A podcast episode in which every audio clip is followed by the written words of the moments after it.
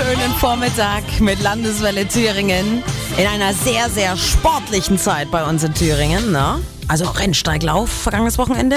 Dann ab heute Radetappentour der Frauen durch den Freistaat. Und dann gibt's ja demnächst auch noch eine neue Weltmeisterschaft, die bei uns ausgetragen wird. Ja, Bad Frankenhausen hat Großes vor. Eine WM im Brustrückwärtsschwimmen. Also nicht Rückenschwimmen, auch nicht normales Brustschwimmen, sondern Brustrückwärtsschwimmen. Also wie beim Brustschwimmen, aber eben mit Armrückwärtsbewegungen. Diese außergewöhnliche Schwimmart hat ein Bad Frankenhäuser namens Wolfgang Hausmann erfunden.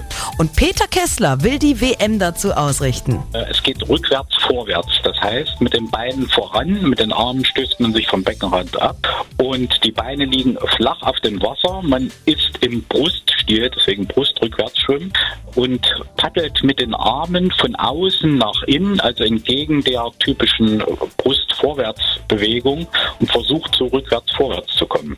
Laut dem Erfinder braucht man übrigens schon so ein gutes halbes Jahr, um sich an diese Technik zu gewöhnen. ein halbes Jahr haben sie nicht mehr ganz Zeit, nur bis zum 18. August.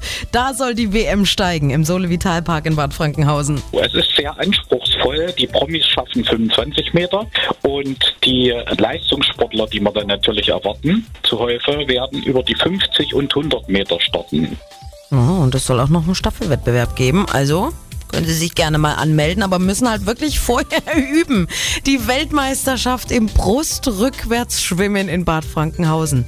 Stürzen Sie sich doch gleich ab heute ins Training.